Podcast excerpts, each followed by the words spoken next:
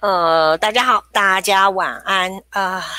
今天呢是大妈老司机，呃，来了一段大妈没事来说故事。嗯，最主要原因是我无意间发现了我有一台麦克风，麦克风，然后呢，我就花了。呃，昨天跟今天一整天一整天的时间都在想这件事情，也做了一些尝试，想说到底呃用我原来的这个麦克风就好呢，还是说到底我是应该用现在带的这个麦克风好，还是用这个麦克风好？那么常常就在想说，到底是什么样的方式最好？所以我现在有点想尝试看看，我用呃这一台麦克风。是不是会比呃原来的声音会好一点？那么为了要让这整个事情做一个尝试呢，所以反正大妈就自己一个人，然后也没有没有 没有人可以可以教我，可以，所以只好用不断不断的尝试看看。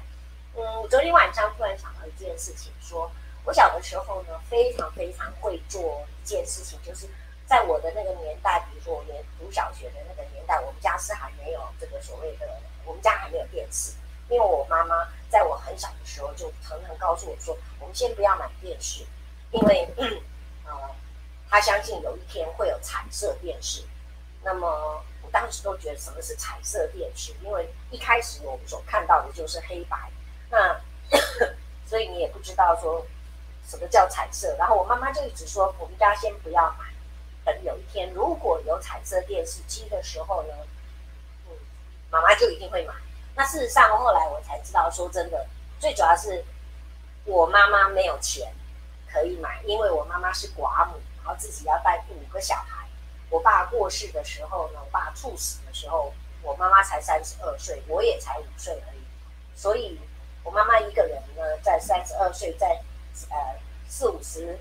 五五六十年前呢，是非常非常不容易的。呃，在某一个部分，也许说很容易，但是其实绝大部分还是还整体来讲，overall 来讲，还是真的不容易。我妈妈就为了要让，因为隔壁邻居啊或阿公阿妈家有嘛，哈，那为什么我们家没有？那我们小孩是不敢跟妈妈吵说，我们家也要有这个所谓的呃呃要有电视机是不敢吵，但是呢，就会希望有，然后有时候好像在呃。这个言谈当中，当然会讲到说，好像很喜很希望能够有电视机，所以妈妈就会讲。所以我印象好深刻，我记得那时候我已经到了国中了吧，我已经到了国中了。有一天我去那个台中市的自由路，那时候还有远东百货公司，然后去去那边逛街的时候，无意间我不知道我跟谁去，大概是跟跟家里面的我哥哥他们一起去逛街。然后就无意间发现有一个那个电器的那个楼层，有一大堆人围在那边，然后我就很小嘛，就挤进去看，就竟然看到彩色电视机。然后呢，我看了不到几分钟的时间，马上转身就坐了公车回家，又跑下车以后又跑的就是干嘛啦？妈妈妈妈有彩色电视机了这样子。后来当然我妈妈很快也就知道说有彩色电视机。我记得很清楚，没有多久，我们家就有彩色电视机，而且呢是 Sony 的。在那个年代，Sony 呢是呃日本的原装进口，哇，那个是最等顶级的。后来我才知道，说我妈妈的原则就是要买啊，他、要存够的钱是买最好的，然后他买的就是呃呃这个 Sony 彩色电视机十三寸的。但是呢，哦，开心的不得了哦。那不久以后，我妈妈就告诉我说。她相信，她相信总有一天讲电话可以看到对方。我真的不骗你，至少在五十年前，好了，不要五十年前，四十年前，我妈妈就讲过说，总有一天讲电话的时候是可以看到对方的。我怎么样都不相信。我跟你讲，真的很可惜，我妈妈，呃，她在这个六十三岁就过世，至少已经过世了呃二十年了。他终归没有看到，真的是可以讲电话就可以看到对方。现在的这个智慧型手机啊，他终归没有看到。如果他知道的话，他一定会很得意的。我早就跟你讲啊，将来啊哈，公等为时呢，都要画的对方。这是他讲的，所以我后来一直觉得我妈实在是欠栽培哈，太可惜了，在那个年代哈，欠栽培太可惜。好，我们今天也不多说，大家不要忘了，今天是一个什么日子？二零二一年的九月二十一号，在二十二年前的九月二十号那天晚上呢，我做了一件事情。呃，不是那天晚上，那天下午做了一件事情，我交了一百万的定金，买了我生平的第一间房子。那时候是在南港国宅，福德福德福德福德福德街吧，福德街三百八十七号十三楼的样子啊，我都忘记了啊，真的是忘记了。那我签了合约，那时候南港国宅呢，其实是一个。它是国宅，所以实际上它是不能够买卖的，必须在两年之后啊、才能够呃转手。那么我记得我签了合约是，就就等于代书帮我签了合约以后呢，我缴了啊一百万的定金，就是我准备就等于买了房子的。那么那个时候我女儿已经到澳洲去了，那么。想想看，对，我女儿到澳洲去了。结果那天晚上，那时候我是住在内湖的成功路。那一天晚上突然睡觉，睡到一半的时候，我突然觉得，我这样睡嘛哈，我觉得我的头顶这边呢，好像有一个什么东西，轰轰轰轰轰轰轰轰轰，好像那个火车哦，有一台大火车从很远的地方从这边一直一直往你的头顶这样这样过来，一直过来。后来我醒过来的时候，我。我发现好像那个地底下有个轰轰轰轰轰轰轰轰轰这样的一个讯息，这样一直过来。呃，我发现是地震，然后非常非常的大。那么我记得客厅的一个相框掉了，我没有特别特别的害怕，但是我第一个念头就是想，完了，那个十三楼这么大的一个地震，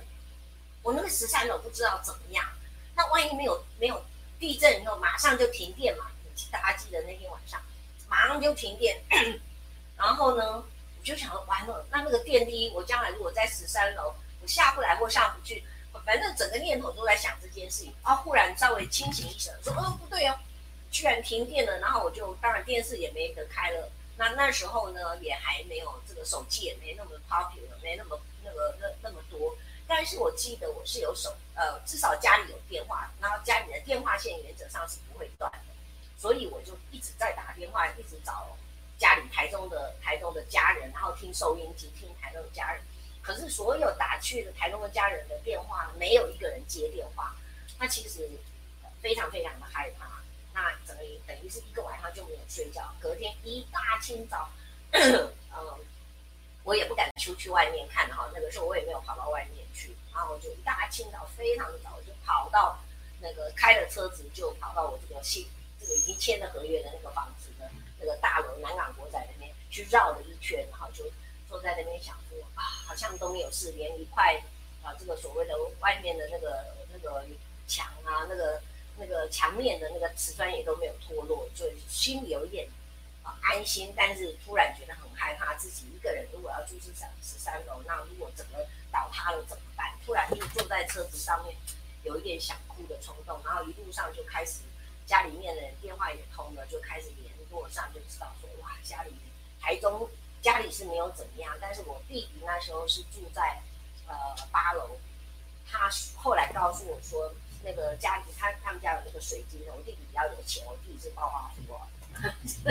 他比较有钱，然后他说他他他们家的那个水晶灯就这样子一直摇，然后那个就听到那个玻璃的碎片这样一直一直破，一直破，又打到这边的玻璃也破，打到这边也破。然后他说他他有两个小孩跟着太太，总共四个人从八楼走下来，两个抱了两个小孩，那小孩大概也都是，嗯，大概这个几岁而已哦，三四三四岁这样而已。他说他真的走到不知道几楼的时候，他说他真的走不动了，他真的也抱不动了，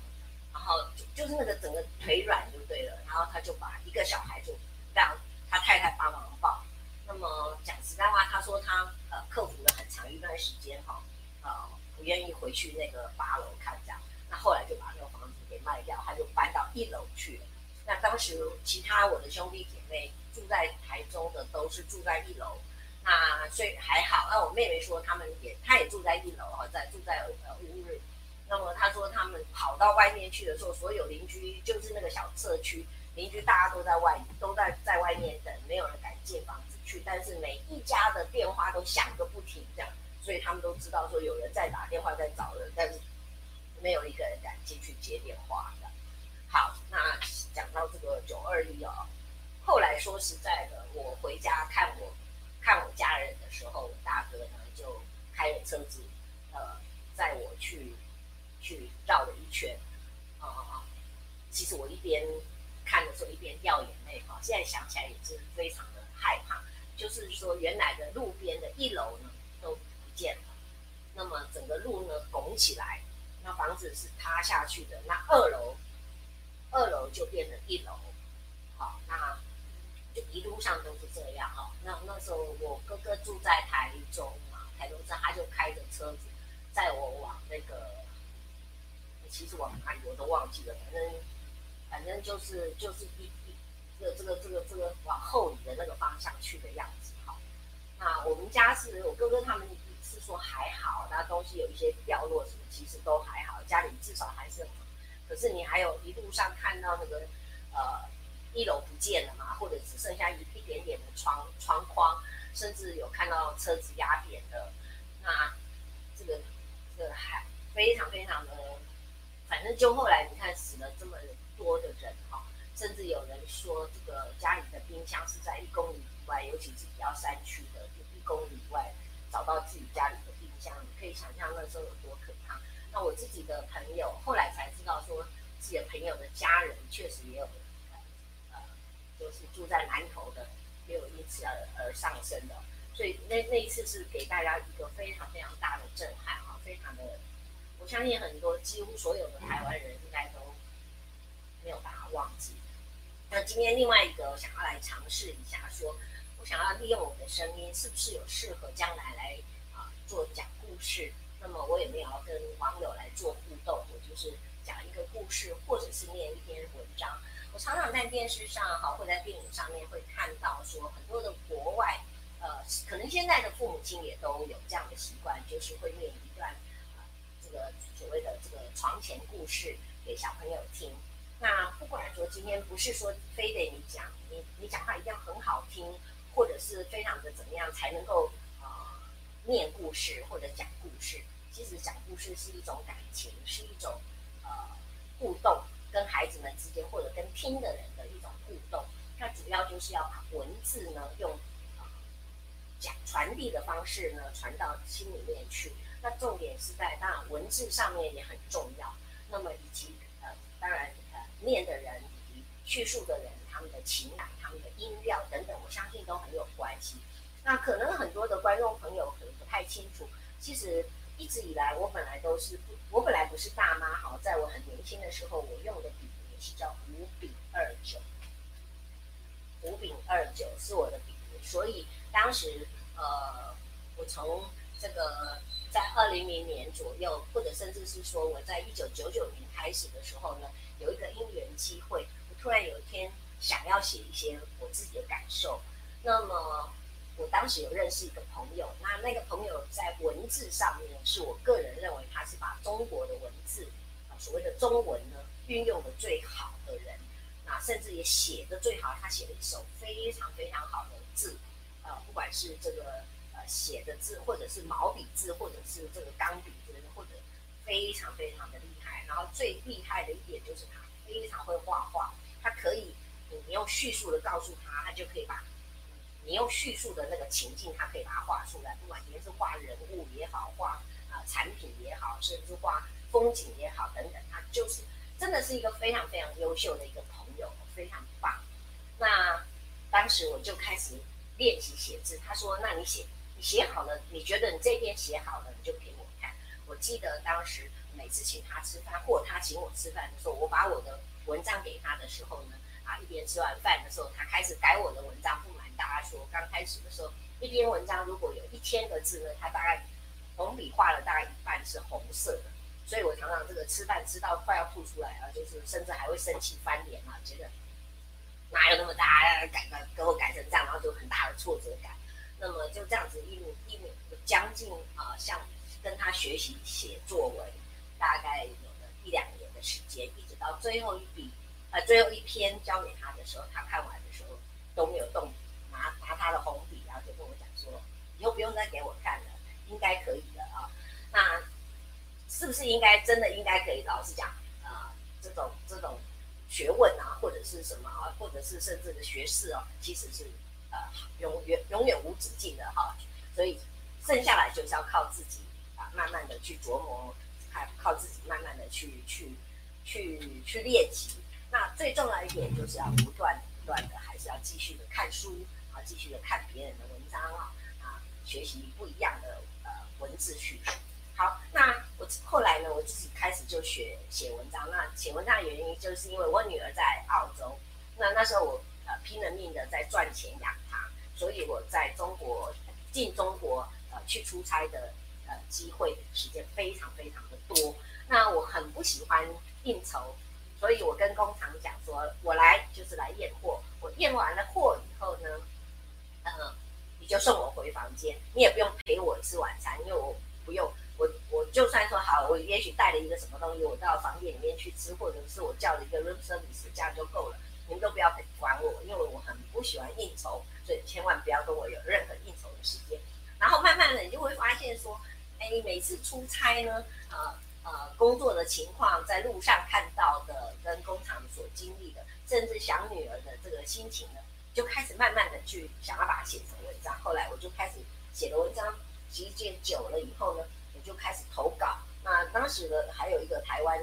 呃，台湾日报好像，那就开始投稿。那当然常常都被退稿，尤其是什么联合报啊，或者是中国时报，或者时报周刊，呃，时报。中国时报那时候我常常被去，就根本就是退稿。那后来这个台湾日报呢，开始呃投了几次以后呢，呃这个就哎哦一次两次的有被呢，然后就越写越越有兴趣嘛哈，然后就慢慢久了以后，自己突然有一个想法，就是想要送给自己嗯五十岁的生日礼物，啊就去出自己自费出了一本书，叫做五饼二九，因为最多的人就是会问我。说为什么你的笔名叫五饼二九？那事实上，在二十几年前呢，几乎没有人用四个字当笔名的，所以当时就觉得，嗯，诶，那为什么叫五饼二九呢？希望下次呢，在这个书里面呢，我有念到这篇文章的时候呢，再来跟大家分享。那这饼这这一本五饼二九呢，事实上目前在我手上只有两本。那我相信，也许这个二手书什么的，也许哪一天希望这个书摊可以看得见哦，或者已经被丢弃了，因为自己自自费的，而且说真的啦，哈，这个默默无闻的人是自己让自己很开心而已。所以说实在，呃，这个呃出一本书，那是让自己好像有个纪念性这样子。因为我我想大家都知道，大妈老司机做大妈的影片，当然就是希望大家看嘛。所以同样的道理，写文章当然就是希望给大家能够看嘛，哦，好。我们稍微呢，我来学学习看看，看看今天这个效果怎么样。如果这一篇，呃，今天的这几十分钟的时间，我我自己后来回头来看，我觉得如果还不错的话，也许我就把 public 在这个呃 YouTube 上面呢，当做是一个起始，一个开始，好不好？好，那这本书呢是在二零二零零八年呢，由白象印书小铺所印制的哈，那是白象。像像啊，白象文化那时候非常流行的一个所谓的这个这个呃呃呃自费自费呃出书这样子哈，嗯，但是呢，他们可是非常非常的这个嗯专业的哈，而且非常的认真哦，这个校稿啊、编辑啊什么也都是非常非常的呃严肃严谨的哦。那么呃，我们现在来看一下五饼二酒呢，当时呢呃总共有四篇呃序。那让我觉得很感动。那第一篇呢，诚心推荐本书，堪称峡谷与柔肠的奇异混血，见证天地的广阔、人情的温厚与信仰的执着，由吃错痛悔而至对温暖幸福的心领神会，一路从自龄徐行至成熟，从山川移到世态，朱慧荣的处女作让人惊艳。作家廖玉慧，啊，廖玉慧呢？因为因为是我表姐，是我妈妈的姐姐的女儿，所以其实是蛮亲的。那呃，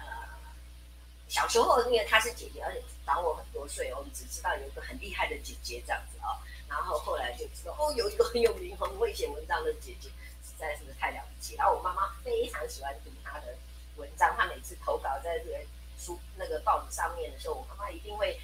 进来进来，你阿辉这这吼，各有文章哦，我上爱看伊的文章哎，看伊文章哦，都刚刚盖伊咧恭维赶快这样子，所以就非常